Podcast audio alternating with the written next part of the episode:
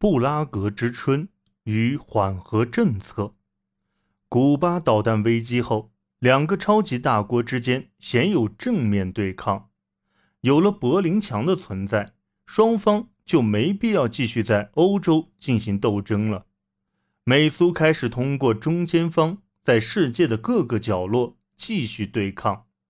到二十世纪六十年代末，两大阵营的关系有所缓和。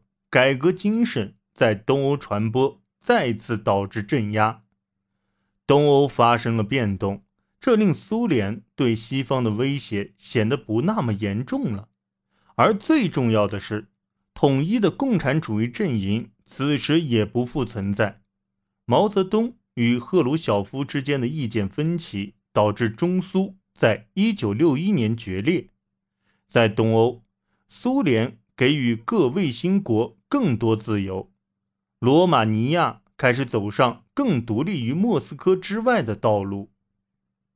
他拒绝参加1964年的华约军事演习，并且发展民族主义，偶尔还发展带有反苏成分的意识形态。匈牙利共产党放松了政治压迫，放开了农业限制，更加重视消费品。匈牙利。因而呈现出较为富裕的状态。眼红的邻国称之为“土豆烧牛肉共产主义”。捷克斯洛伐克遭遇严重的经济危机，改革势在必行。更有人呼吁调查二十世纪五十年代的斯大林主义清洗运动。斯洛伐克党员对自己次于捷克党员的地位愤恨不已。这也给共产党带来了进一步压力，但实际的改革却步履缓慢。捷克斯洛伐克共产党从未真正摆脱斯大林主义，他没有对斯大林时期的过往进行过反思，甚至比苏联共产党还要正统。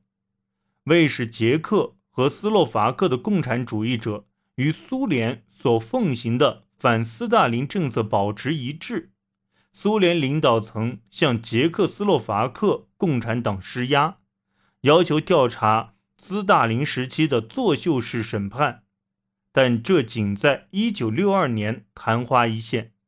1964年，经济局势开始改变。1967年1月，改革派亚历山大·杜布切克上台，改革进程加快。在瓦茨拉夫·哈维尔等持不同政见作家的抗议下，审查制度于1968年3月被废除。布拉格之春来临。杜布切克希望其他党派也能具有影响力，并限制官僚主义在经济中所起的作用。和之前的纳吉伊姆雷一样，杜布切克只想对共产主义。实行改革，并无意摒弃它，结果也与纳吉一样。杜布切克很快被更为激进的公众推到一边。在莫斯科看来，这与1956年无异。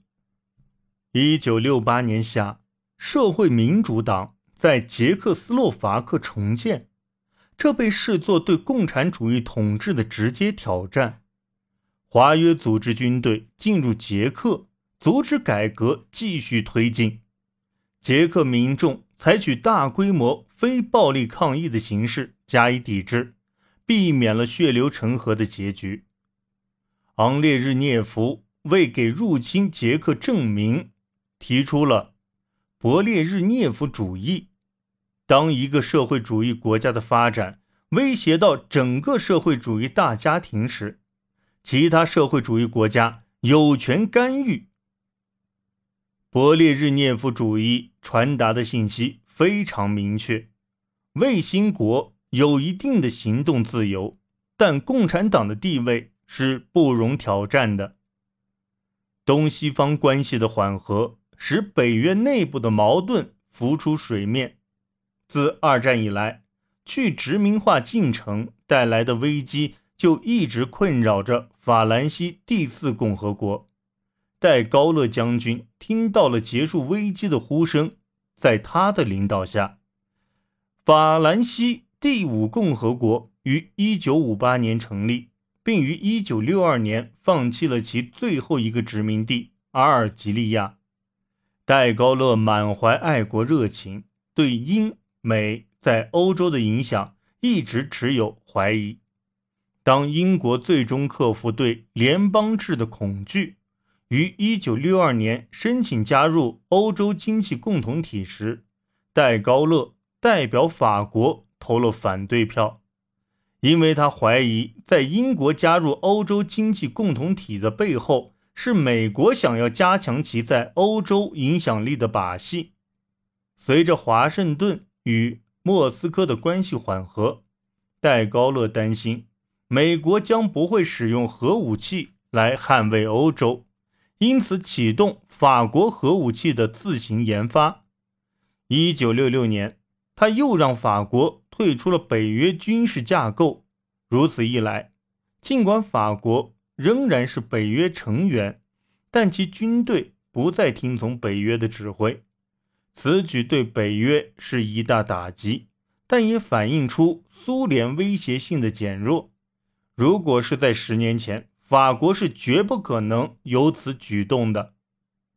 柏林危机之后，与法国一样，德国也越来越质疑美国对欧洲所做出的安全承诺。西德对所谓民主德国的敌对态度，在此时看来似乎已是适得其反。于在二十世纪六十年代末，出现了替代法案——东方政策。较之于对抗，西德更应认清现实，寻求与东欧和东德共处的方法。西柏林前市长维利·伯兰特是东方政策的设计师。一九七零年，时任总理的伯兰特与苏联和波兰签署了互不侵犯条约，这是西德首次正式承认欧洲分界。包括东德与西德的边界，伯兰特与东德也达成了协议。一九七二年，关于东西德关系的基础条约签订。该条约称，德国是生活在两个国家的同一民族。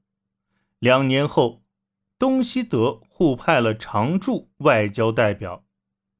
美国对东方政策并非完全满意，美国担心。苏联会利用东方政策来削弱德国与西方阵营的联系。美国有自己的缓和计划。一九六九年，苏联和美国进行了一系列战略武器限制谈判，商讨对双方的核武器加以限制。一九七二年五月，理查德·尼克松总统与勃列日涅夫签订协议。